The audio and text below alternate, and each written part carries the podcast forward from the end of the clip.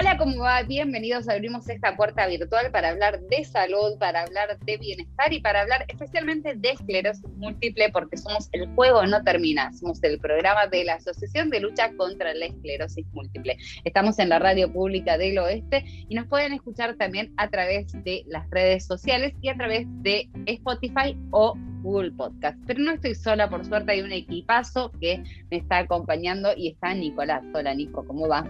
Hola Jessy, ¿cómo va todo? ¿Cómo anda la audiencia? Supongo que estamos todos muy bien, pero hoy tenemos un programón cargadísimo. Nos vamos de viaje a San Juan. La tenemos a Victoria Ávila.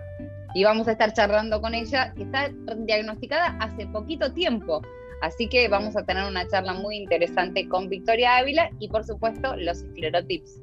Esclerotips. Vamos a estar hablando de cambios de hábito después del diagnóstico muy interesante porque parece que se diera vuelta la rueda y cambiara todo, pero por ahí no cambian tantas cosas. Aldo eh, nos va a dar las vías de comunicación de la asociación. Para contactar al CEN, llamar al 11 45 www.alcen.org.ar o Facebook asoc.alcen. También tiene Instagram esclerosis múltiple. Javi hoy no está presente, pero Javi nos daba las vías de comunicación de la radio. Estamos en la Radio Pública del Oeste y pueden encontrarnos en la página de la Radio Pública del Oeste, seguramente que es muy, muy fácil. De todas maneras, pueden comunicarse con nosotros a través de Instagram, a través de Facebook o a través de la página de Alcem o simplemente googlean Alcem y se van a encontrar con todas las vías para acceder hasta nosotros y podernos comunicar de esa manera. Arrancamos entonces con El Juego No Termina. Primer bloque es este y abrimos la puerta virtual de la Radio Pública del Oeste para empezar a jugar.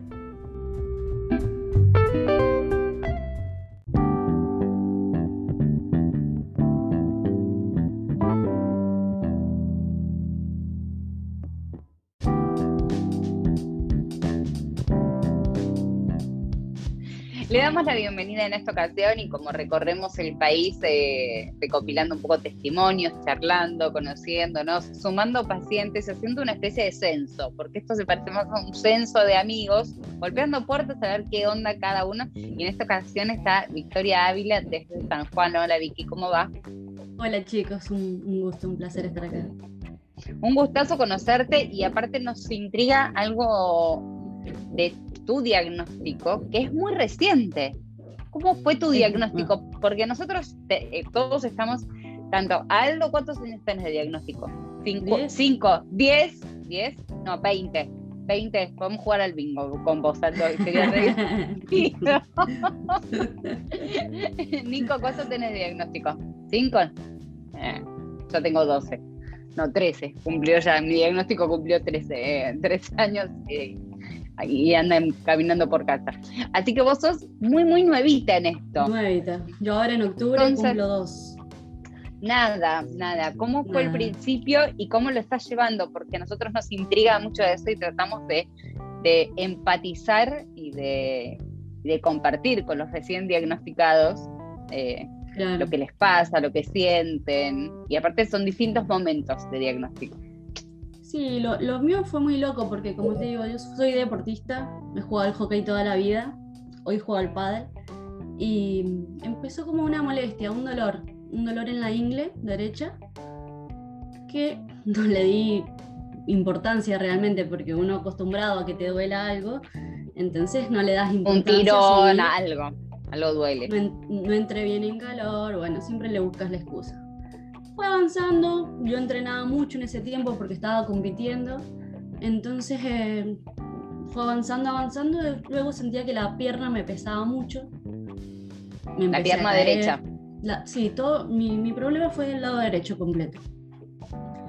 Eh, bueno, me empecé a caer tropezones por ese peso extra de la pierna seguí sin darle bolilla. Recién en la segunda caída fui al médico porque me hice bolsa la rodilla. Entonces eh, recién ahí fui. Y bueno, empezaron las pruebas eternas pasé por todos los traumatólogos habidos y por haber, no encontraban nada. Y hasta que un día se cansaron, porque aparte la hora social ya no me quería hacer más resonancia de ninguna parte. Claro. Y me dijeron, Le chaval, faltaba, la, faltaba la cabeza, claro, faltaba la resonancia de cabeza nada más. Exactamente. Entonces, bueno, así fue. Fui al neurólogo, me tocó un médico, no conseguíamos porque no hay urgencias acá, neurológicas. Entonces, y como no era una urgencia tampoco en ese momento, me costó muchísimo conseguir turno en un neurólogo. Hasta que finalmente me lo hicieron, en la primera resonancia el tipo fue muy, muy malvado. La verdad que es intacto totalmente el médico. Y, y te tiran un abismo, ¿me entendés? Porque te dicen no tiene cura. Y mirá, mirá lo que me pasó, algo terrible, además del no tiene cura. A mí me pasó algo muy, muy loco porque soy muy independiente.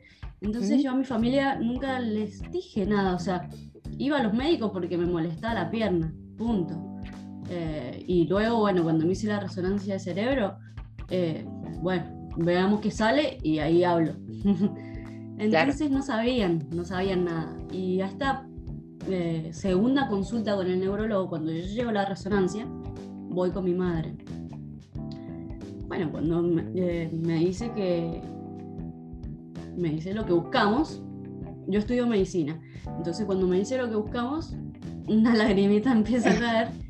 Y bueno, y mi mamá, viste, no entendía nada, no entendía nada, pobre. Lloraba, sí, porque yo lloraba, pero no entendía por no, qué. sí, porque hay, hay algo que, básicamente hay algo que está mal. Es Por ahí la, prim- la primera impresión de quien no conoce la enfermedad o que no conoce la palabra, la- lo que significa esclerosis, eh, Exactamente. es, eh, hay algo que no está bien y, y eso ya provoca un montón de angustia. Claro, no, bueno, y el tipo me trató súper mal, empezando por el no tiene cura, que es lo peor que yo creo que lo, con lo que puedes empezar a dar un diagnóstico. Y, después me, incitó a renunciar a la obra social, diciéndome que en, en el hospital público que tenemos acá en San Juan había muy buenos profesionales, que me iban a atender bien, qué sé yo. Él no me recibía la obra social, me cobraba un montón cada vez que iba.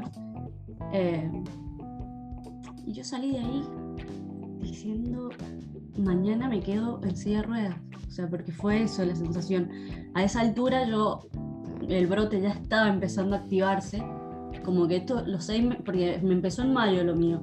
Fueron como seis Mayo de meses muy 2019, buenos. Ma- mayo del 2019. Y fue como muy progresivo, ¿me entendés? O sea, claro. no, e- no era tantas las molestias, no eran tantas. Empezó con ese dolor, luego se trasladó a la rodilla, luego el peso de la pierna y finalmente, que es cuando ya voy al neurólogo porque se cae mi pie. Yo caminaba cinco o Ujú. seis pasos y empezaba a arrastrar la punta del pie.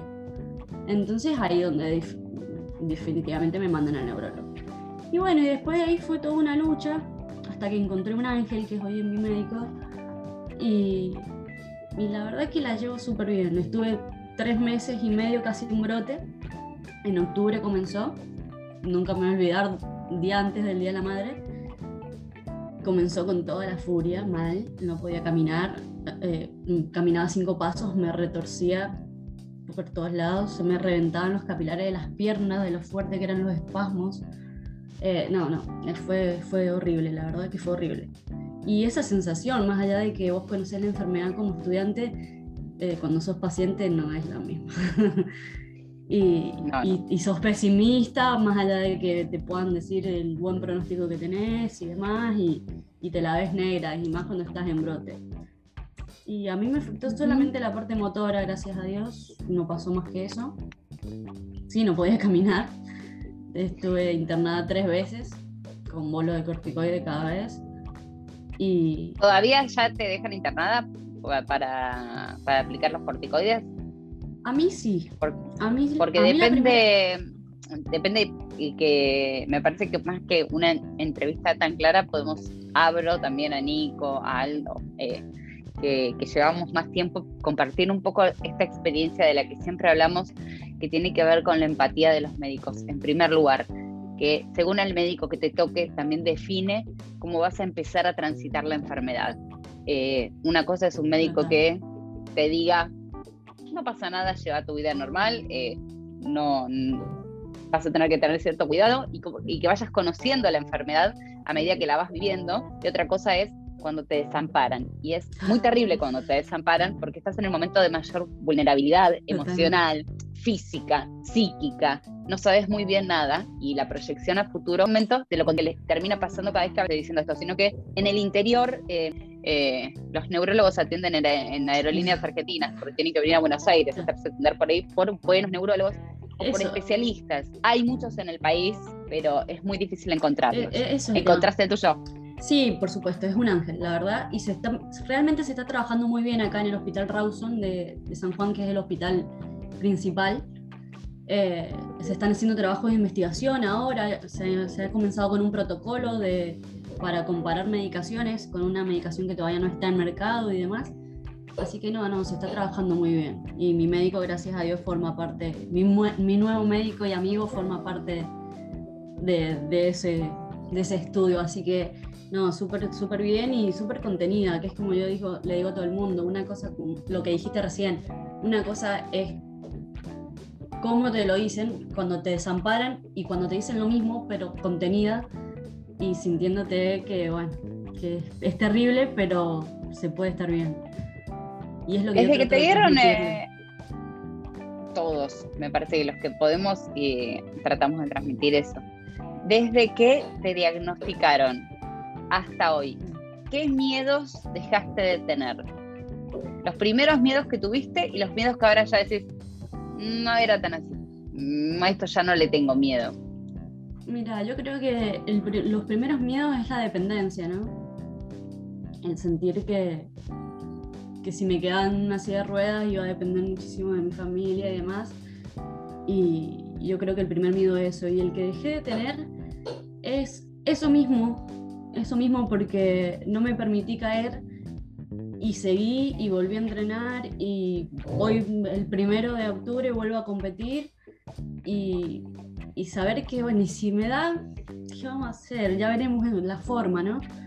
Yo solamente tuve un brote hasta ahora, gracias a Dios, pero... Y bueno, ya no, no, no tengo miedo respecto a eso. Sí la incertidumbre, viste, de que uno también piensa en formar una familia y demás, y... sí, al- Quiero ir a Aldo, porque yo también estaba pensando en vos, Aldo. Yo también estaba pensando en darte la palabra a vos, porque Aldo está en silla de ruedas. Y el otro día Aldo me mandó una foto de él parado con su fisioterapeuta. Es decir, que ni siquiera la silla lo frena este hombre que ves ahí, ese buen Mm. mozo que ves ahí, ni siquiera lo frena la silla. Aldo, te escuchamos, sí, decile. Yo quiero decir a ella que yo también puedo por ti. Uy, pensemos de hoy, pensemos de mañana. Ya fue, ya fue. El poeta escribió, no todo está perdido. Yo vengo a ofrecer mi corazón. Él ofrece su corazón, pero no ofrece las patas que hace su esposa. Es un. Se trata un poco de eso, Vicky, también. Un poco el juego no termina y también al SEM. Es perderle todo, perder los miedos. Y, y Aldo, o como todos, como cada uno de nosotros, no- vamos como aprendiendo cosas del otro. Y en el caso de Aldo, mira, vos me dijiste, mi mayor miedo era la, era la silla. Y es que Sí, todos total. tenemos como que ya lo pasó ese miedo, que ya no tiene más ese miedo, porque está en la silla, pero sin embargo se sigue intentando parar, porque nada lo frena, porque es un toro y porque el chipeo que, que nos pasa a medida que va pasando el tiempo también es que, es que reformulamos las prioridades y, vale todo mucho más y, y vale más aquello que hace bien y alimentarnos de aquello que, que nos hace bien. ¿Cómo fue el Totalmente, tema? de- o sea, Sí, parar, par- parar la máquina, ¿viste? Parar la pelota, como, como dicen los chicos, y, y empezar a ver cosas que antes no veías. Como te digo, yo soy estudiante de medicina, tengo un- una actividad constante, una aceleración, eh, una vida súper loca de acá para allá y mi deporte, mi todo, mi vida en general era así. Y te das cuenta cuando te obligan a parar todo lo que te estabas perdiendo todo lo que no veías por esa locura. Y yo creo que yo rescato muchísimo eso. Y a valorar la- las cosas tan simples como el poder, el, el poder andar, porque desgraciadamente más allá de que se pueda seguir y que tengas toda la fuerza, eh, te condiciona muchísimo y, y- y tenés que estar muy fuerte para, para poder sentirte bien. Y- ¿Cómo está hoy tu familia con No, el mi familia- diagnóstico? Eh, Porque a veces pasa que uno termina conteniendo a la familia, como que quédense, voy a estar bien, voy a estar bien, porque se asustan más ellos que nosotros. Bueno, vos sabés que yo creo que eso, ese miedo por mi familia es lo que me hizo estar como estoy hoy. ¿Por qué? Pero yo sentí que tenía que ser fuerte por ellas. Pero yo vivo con mi mamá y mi abuela nada más. Entonces yo sentía que yo tenía que ser fuerte por ellas y estar bien. Me daban los atacazos, los espasmos y trataba de ponerme dura para que no lo notaran. Eh, mil cosas. Mi mamá lo, lo tomó muchísimo mejor, mi abuela por ahí le cuesta bastante más, pero me ven bien, entonces eso les da mucha tranquilidad. Entonces, bueno, sí están atentos. Ayer, por ejemplo, estaba jugando el pádel y, y por ahí lo que estoy sufriendo ahora es que tengo lapsus donde se me apaga el cerebro y quedo como en blanco. Son Se llaman segundos- frogs. Nos pasa a todos, pero se llama, creo que se llama frogs mental, que es como cuando uno Sí, queda sí, medio sí, como, sí. ¿qué? ¿Que lo qué? ¿Qué, como- ¿Pero qué? ¿Que lo Claro, qué? ¿Qué Frogs como ranas. Vos sabés que Claro, yo, yo- yo tengo que consultarlo ahora con el médico porque últimamente me está pasando bastante seguido. por más tiempo, ¿me entendés? Sí, sí. Sí. No, pobre, lo abrumo. Cada vez siempre hay algo nuevo, entonces como que dice, bueno, que ya está. Dice, tenés, tenés más médicos que tipo 80, me dice, así que cálmate ya un poco. Pero bueno, qué sé. Eh, está bueno, tener- hacerte amiga eh, de tu médico, porque tu médico va a ser eh, tu mejor amigo durante el resto de tu vida. Te, te digo, eh, nosotros que tenemos cada uno es como, es como las películas de Harry Potter, somos cada uno como de una escuela. De, no, yo soy de tal, de tal, de tal, de tal neurólogo. Entre ellos son amigos y nos queremos todos y está todo más que bien, pero no, yo soy de Rojas, no, yo soy de eh, tal otro médico, yo soy de tal otro. Y, y son médicos Sí, que acompañan mucho. Mucho. Gracias a Dios, como te digo, es, fue un ángel que yo no lo pude consultar al principio porque él estaba de viaje justamente en un congreso. Pero, pero ha sido parte de mi familia. Su padre, también médico, que, desgraciadamente lo perdimos ahora con el coronavirus. eh, él me ayudó a llegar a él y bueno, desde ahí familia. Porque son familia, vivimos cerca, todo, o sea tengo contacto permanente con él.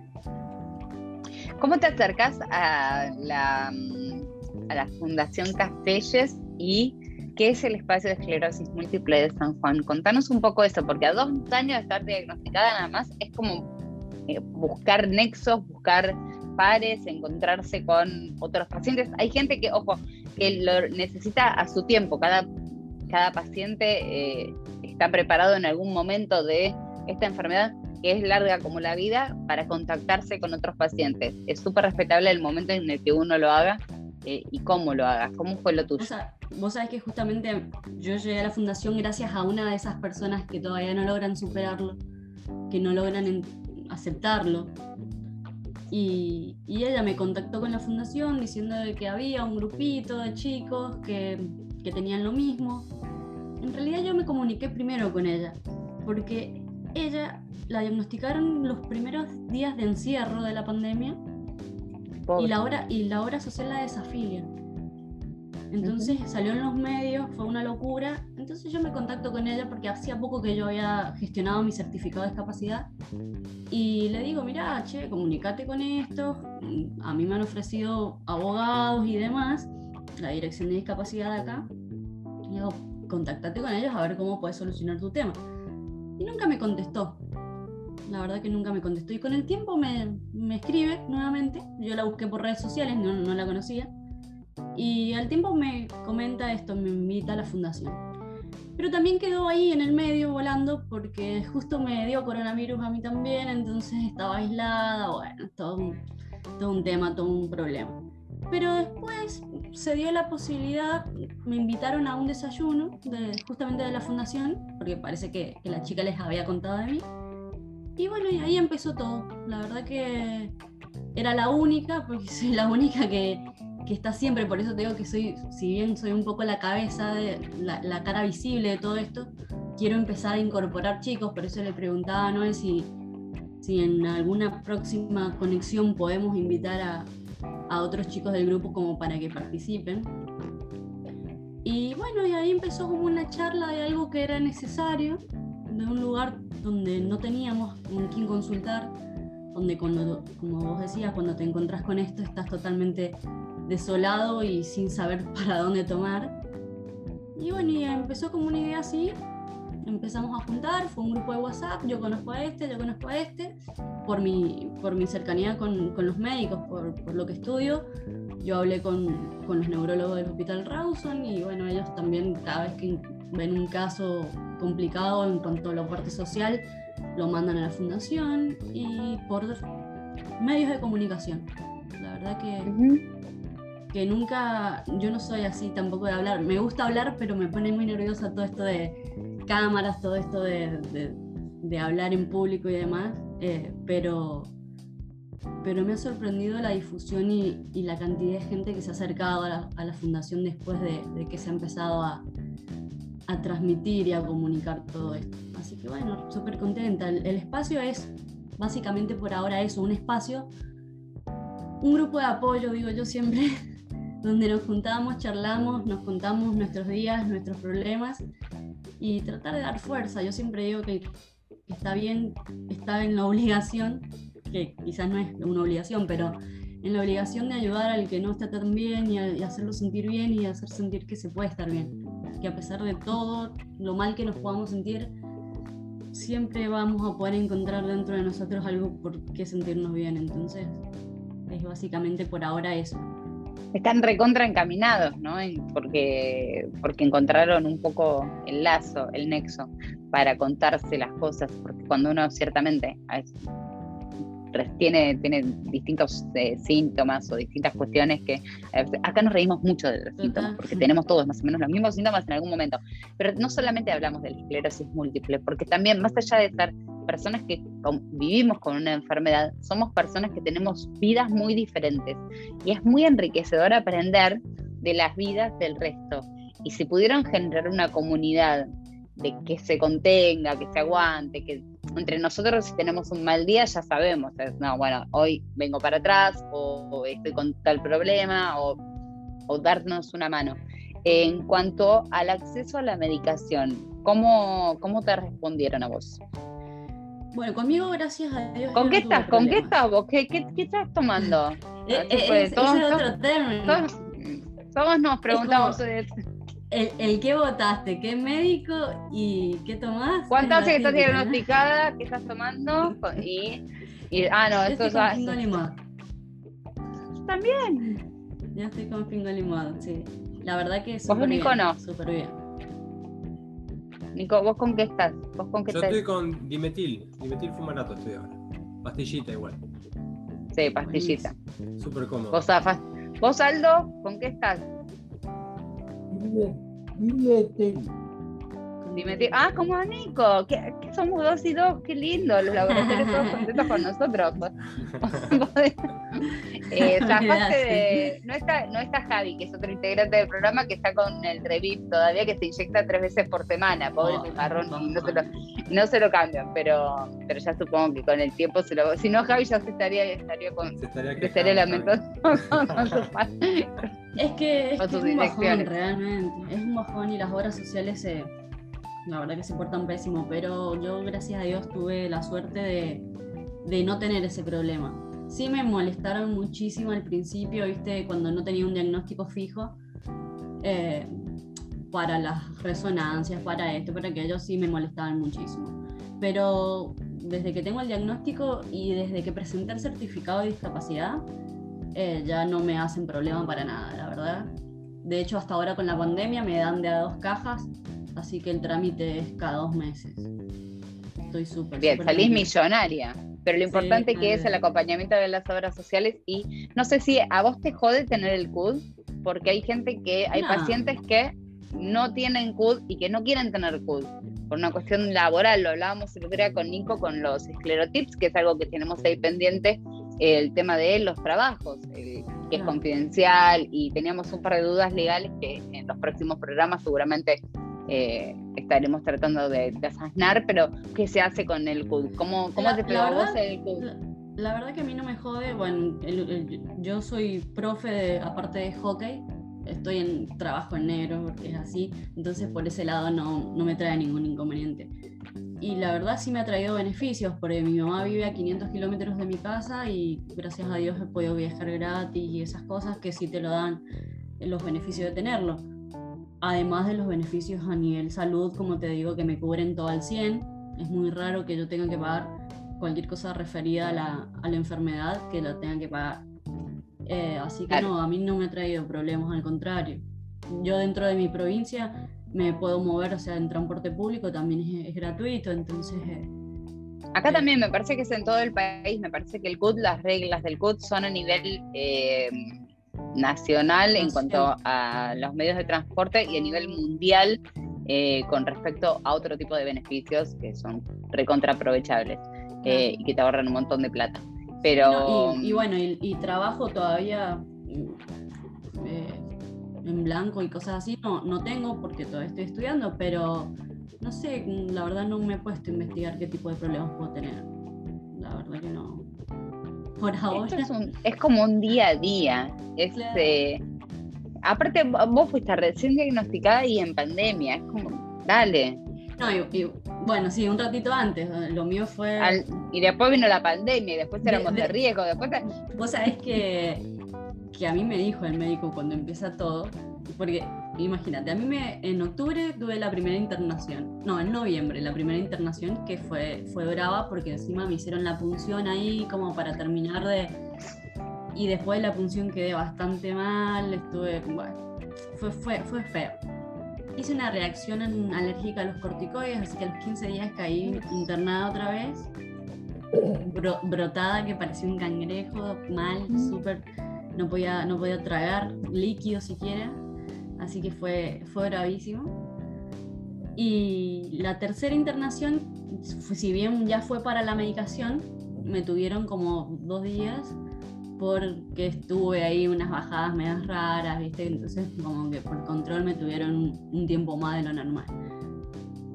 Pero yo salí de ahí en, en febrero, yo en febrero empiezo a medicarme, el 5 de febrero, y cuando nos encerraron, el 20 de marzo. El 20 de marzo, claro, dijiste, ay, bueno, salgo y me hago un viajecito, me tomo una vida, hacer vida normal. Bueno, no.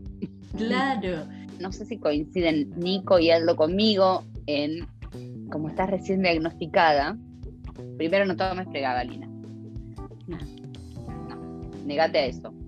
Eh, pero hay que tener cuidado con el sistema médico. Eh, porque ser, me parece, y no es como un consejo de vieja, pero es el sistema médico a veces quiere ayudarnos a nosotros que tenemos tantos diversos síntomas somos una incógnita para ellos también en un montón de cosas, que por ahí terminamos como en la ruedita del hámster. Y, y la idea es ser, ser pacientes activos, ser pacientes responsables de nuestro cuerpo también y de nuestras propias decisiones. Eh, porque a veces a- nos ha pasado, creo que a todos en algún momento, o por lo menos a mí me pasó de estar haciéndome estudios de con ra- rayos de qué sé yo, de eh, nucleares que tenía que inyectarme un coso en el cuerpo, estar tres horas y después me hacían otro estudio porque no sabían por qué no dormía y después tenía que tomar pregabalina y después amitriptilina por, por otra cosa y después tenía que tomar, eh, no me acuerdo cuál, que era, que era para despertarse y para esti- un estimulante del sistema Un nervioso. estimulante del sistema nervioso. Llegó, llegó un momento que era, era Elvis, tomaba para dormir, para despertarme, para los dolores, para el dolor neuropático, para- hasta que yo dije basta, hasta que yo dije, "Eso, eso, eso, es mucho. Ser paciente activo es esto que vos estás haciendo también, este, escuchar el cuerpo, saber qué cosas son riesgosas y qué cosas no son riesgosas y también hasta qué punto vos estás dispuesta a qué como paciente y que Total. y que tu neurólogo te escuche. Sí, no, gracias a Dios, como te digo, el, el tipo es un genio y, y me aguanta toda. A la hora que le escriba, a la hora que le llame, está ahí. Pero no, no, no, la verdad que yo lo llevo súper bien. Yo tengo que agradecer, soy una privilegiada después de haber estado tan mal, estar como estoy y, como te digo, en el espacio trato de transmitir eso. Que se puede, el que hoy vas a estar mal, pero si luchás, porque también los problemas, viste, con este tema de conseguir la medicación y demás, eh, que te tira para atrás, porque te cansa la burocracia de tener que perseguirla, sobre todo los chicos que no tienen obra social y demás. Porque el Estado no es consciente y, no le importa, o no sé.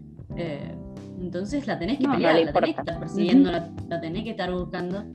Y es eso, o sea, yo les digo siempre eso, o sea, si por más cansador que, que pueda ser, por más mal que te pueda sentir, es algo que te va a hacer sentir mejor. Entonces tenés que luchar por eso y tenés que estar fuerte y tenés, pero por vos, ni por el otro, ni por nadie, sino por vos y saber que eso te va a hacer bien y darle para adelante, buscar la forma, porque se puede. Entonces eh, siempre es eso, como te digo, mi, mis charlas de autoayuda con el grupo y, bueno, y con la fundación es eh, gracias a Dios el gestionar esto. Eh, nuestra presidenta es la, diputada Graciela Caselles, no sé si lo ubican.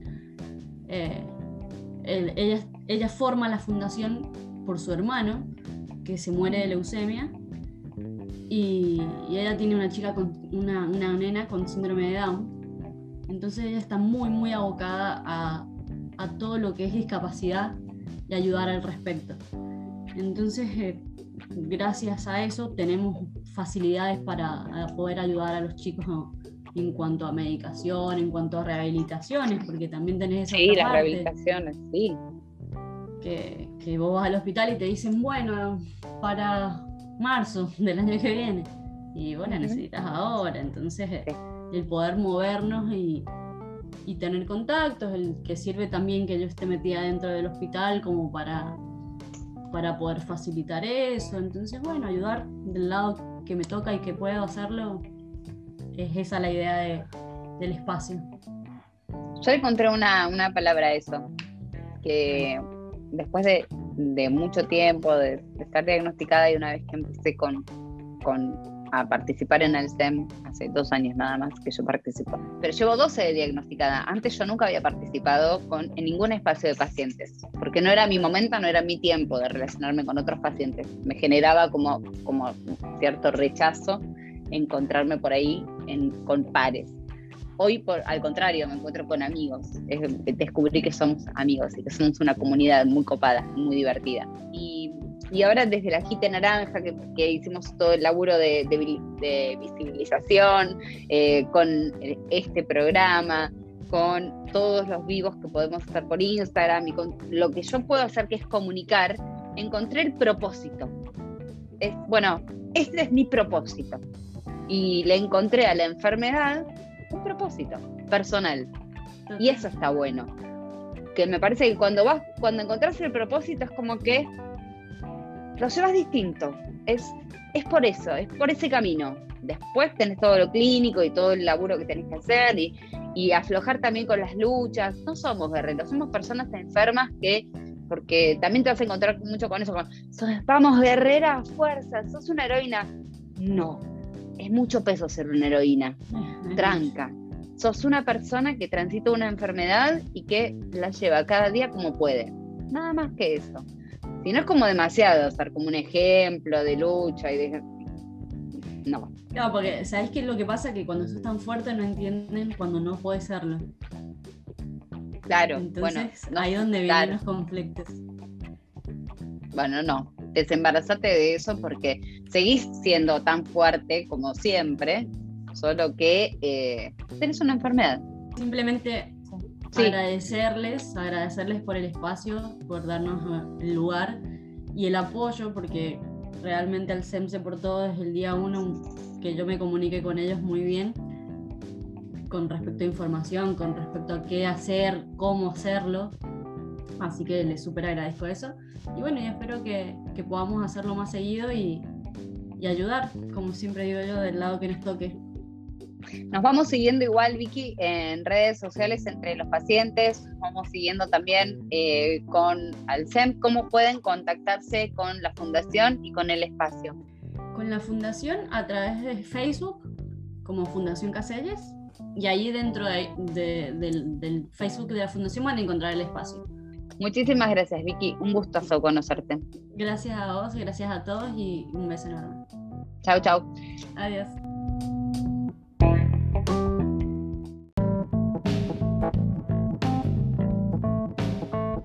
Bloque muy esperado por todos y uno de los más valiosos también para nosotros porque desde el anonimato muchísima gente diagnosticada con esclerosis múltiple nos cuenta realmente lo que les pasa con un disparador que sale de Escleroamigos los días lunes. Nico, contame.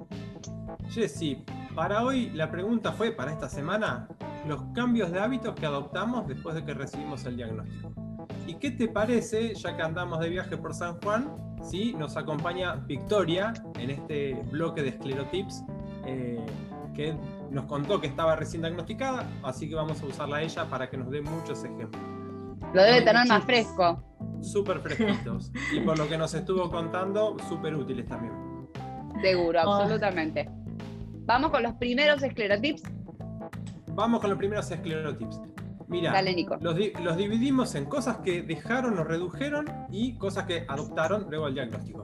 Los que dejaron o redujeron fue fumar, andadas diarias, jornada laboral, que bueno, calculo que la habrán reducido, eh, alcohol, gluten, ultraprocesados, dejar de ocuparse de los demás, eso eh, tiene un doble sentido, ¿no?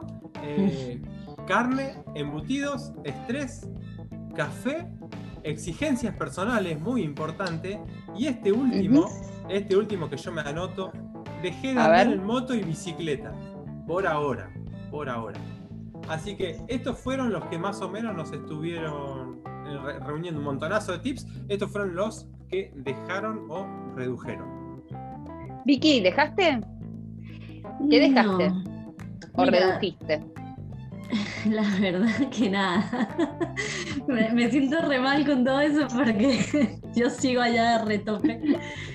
Eh, no, no estoy aprendiendo a manejar todavía el, el dejar un poco. Sí, por ahí darme mi espacio y mi tiempo, como dijiste antes, el no tengo ganas y me acuesto y puedo estar medio día acostada y bueno, darme esos tiempos quizás, pero no son muchos. no vamos a mentirnos. Eh, no, Los- acelerada. Tengo que esclerotips- aprender de esos tips. ¿Ves?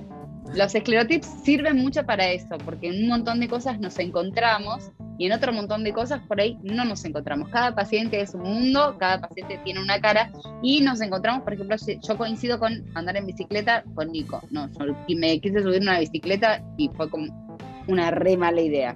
Fue una muy mala idea. No, ¿Pero por los, por los mareos y esas cosas o porque dejaron? porque me, a mí me da vértigo. A mí un poco lo, lo- lo aprendí a manejar, pero la semana, hace dos semanas más o menos, me caí, eh, llegué a un semáforo y cuando quise bajar la pierna no me respondió. Así que al piso. Bueno, son cosas que, que no- que voy a tratar de mejorar, ¿no? No, no, no quiero dejar de andar en bicicleta. Claro. Pero bueno, No, pasa. a, a mí gracias a Dios no, no me han vuelto a pasar cosas así súper raras después del brote. Cuando ya me mejoré, como les dije, volví a la actividad física, me costó muchísimo reaprender ciertas cosas, el conocer mis nuevos límites quizás, que voy corriendo todos los días un poquito más, pero pero después ya no he tenido mareos, no tengo esos problemas, como les digo, juego al pádel, que es un, es un deporte donde estás en constante movimiento de arriba abajo, saltando y demás, y, y sí, me canso un poco más rápido quizás, pero yo soy súper súper ahí arriba y, y- y capaz que estoy cansada y voy a seguir jugando igual. Ayer, por ejemplo, entrené desde las 18 hasta las 22, así que, Uf. y es sin parar, ¿me entendés? Es un montón. Y hoy, y, pude, y pude dormir, entonces hoy estoy bien, pero hay veces donde me hago esas pasadas de tiempo, donde al otro día no sirvo para nada, me estoy, me echo un trapo. Vas a ir conociendo Pero- tu cuerpo y vas a ir conociendo también tus, tus limitaciones. El resto de los esclerotips me parece que, está- que tenían que ver también con, eh, con los que ya estamos diagnosticados hace tiempo, ya con una cuestión de calidad de vida. El dejar de fumar es bueno para todos, eh, no solamente para los escleróticos. Entonces, señora, si usted no es esclerótica, deje de fumar también. Es una buena idea. Eh, el tema del ¿Y cuánto- gluten, Sí, yo también dejé de comer harinas eh, y cambié totalmente mi dieta. Eh, ¿En, qué les afectaba eso? Porque yo, por ejemplo, no. no he cambiado demasiado mi dieta. no- yo me cuido de todas maneras por el entrenamiento y demás, pero yo no he dejado las carnes, al contrario, soy súper carnívora, es algo que tengo que, que manejar un poco mejor, pero no, no siento una diferencia. O sea, sí lo hice cuando estuve en brote que estaba mal y bueno, me, me cuidaba de otra forma, pero eh, ¿qué, qué les provoca? Todo el mundo me dice, bueno, el cambio de alimentación y demás, y Sí, en mi caso yo cambié un poco la alimentación para asimilar mejor el, el medicamento que tomo, que bueno, que es dimetilfumarato, así que tuve Sí. que incorporar un poco más de, de alimentos grasos. Eh, Mm. al contrario de hacerme vegetariano, bueno, tampoco es que las grasas son las carnes, ¿no? Semillas, eh, palta, qué sé yo. Bueno, esa- ese tipo de cosas tuve que incorporarlo, pero bueno, por la, por la, por la medicación. Mira, Bueno, Claro, yo lo porque- incorporé por la energía también, por una cuestión de, de energía, me cambia la, la energía. No, Mira. yo como carnes, pero yo hago muy Claro. tipo paleo, eh, palta, eh, grasas, eh, grasas naturales, frutas, verduras, eh, Claro. pescado. No está bueno tener fatiga y clavarse un bife con papas fritas a las 2 de la tarde. No, no es buena idea. Fritos, todo eso, hay, hay cosas que me caen pesadas y la, Claro. y la energía, eh, cuanto más sano comes, es como que la energía que, que, produ- que se produce en el cuerpo es como más, más potenciada, más proteica, más por ese lado. Pero es Claro. una elección y ya es, un, es más un hábito que no tiene que ver exactamente con la esclerosis múltiple, sino que es un gene, una cuestión general.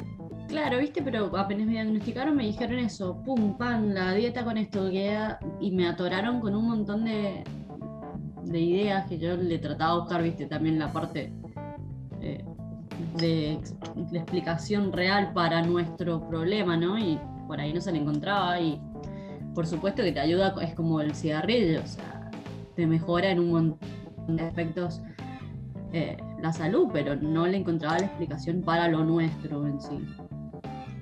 No, para lo nuestro en general es tratar de buscar la mejor calidad de vida para cada uno y cuando más o menos le encontrás algo que te hace bien, aferrarte con uñas y dientes a eso que te hace bien.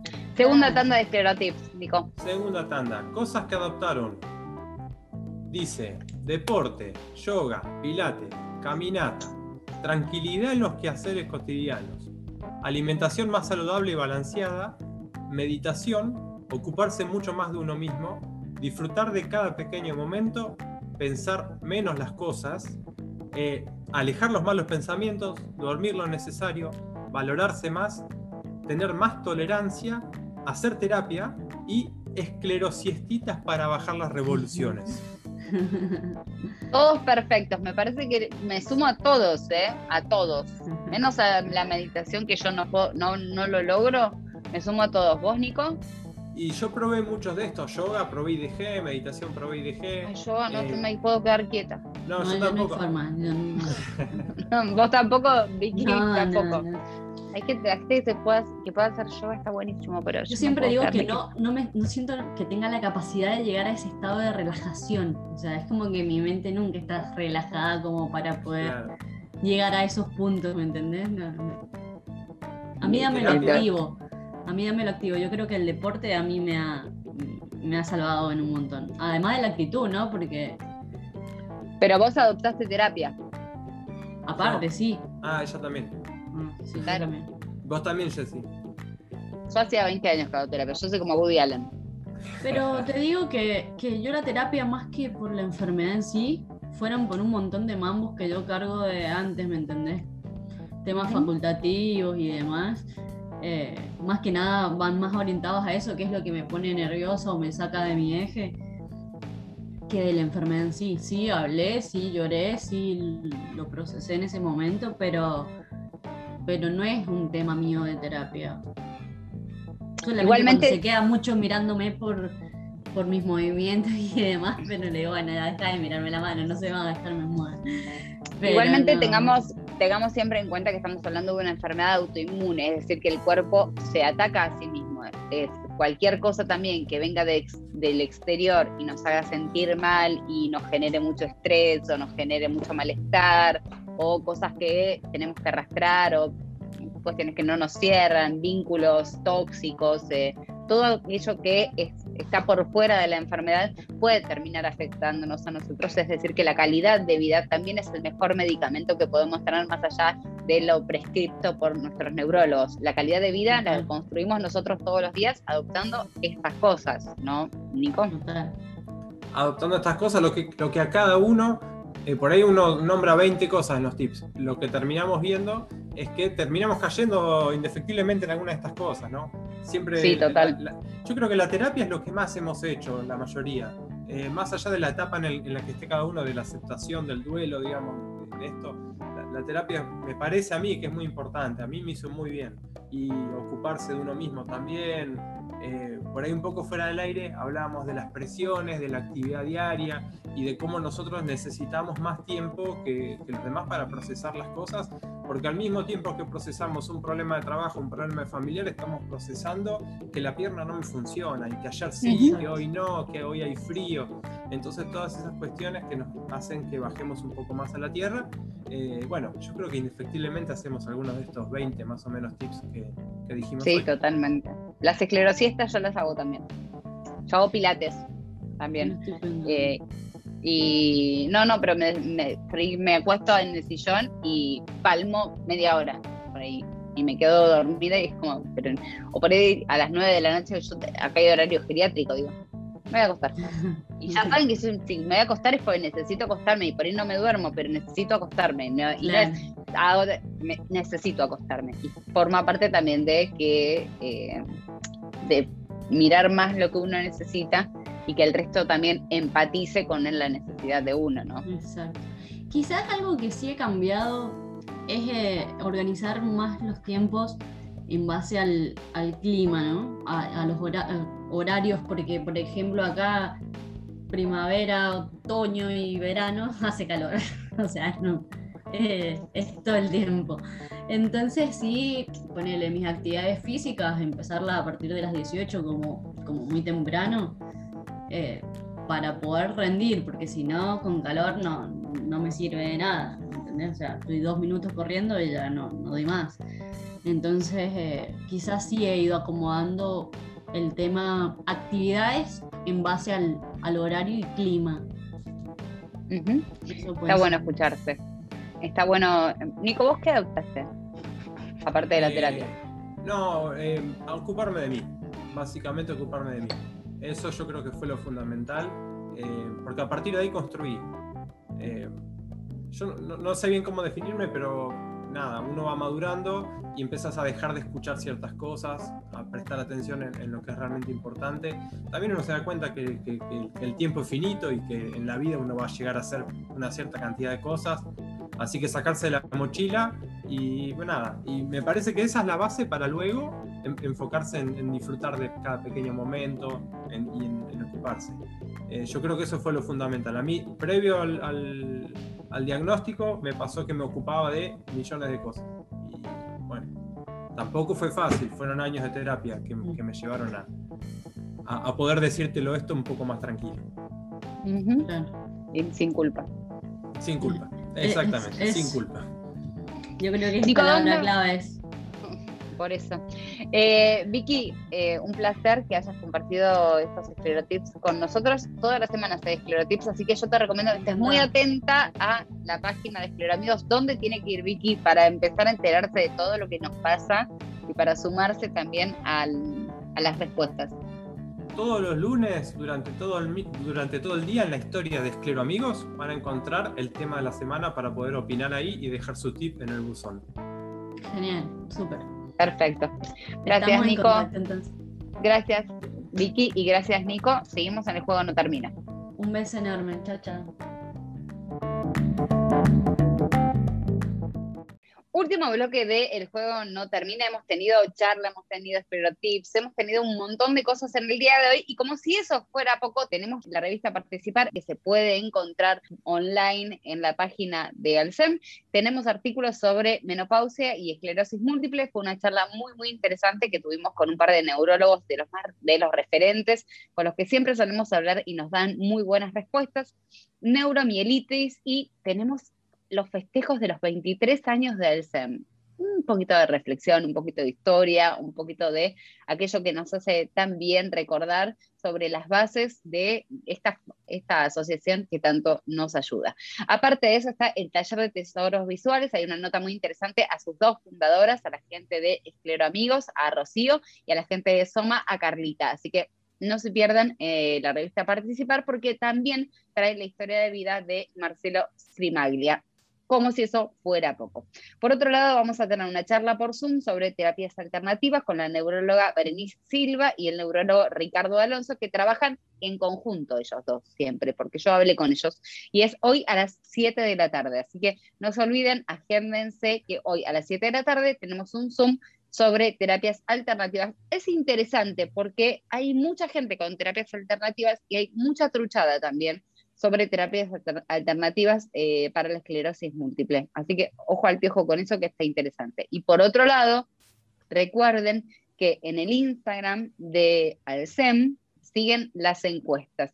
La semana pasada hablamos sobre discriminación y prejuicios en la esclerosis múltiple y esta semana vamos a estar hablando sobre las cuestiones laborales. Queremos saber cuál es la situación de cada uno y cómo influye la enfermedad en el ámbito laboral, en el ámbito de trabajo, con los amigos, un poco lo que hablábamos hace un rato con Nico también y que hablamos también en el programa pasado, así que está dando vueltas esa temática por el juego no termina en cualquier momento, ahondamos más profundamente en eso, pero sus respuestas a través del, Instagram de eh, Alcem nos ayudan muchísimo a llevar para adelante todas estas temáticas. Así que estamos moviéndonos todo el tiempo, estamos haciendo cosas todo el tiempo y a través de la página, eh, a través de Facebook, a través de Twitter usamos poco, la verdad, lo estamos usando poco, lo vamos a usar más, y a través de Instagram especialmente con vivos muy interesantes y con la revista y con las charlas. Por todos lados hay información que suele ser muy, pero muy útil. Así que los invitamos a todos. Lo próximo, inmediato y más rápido,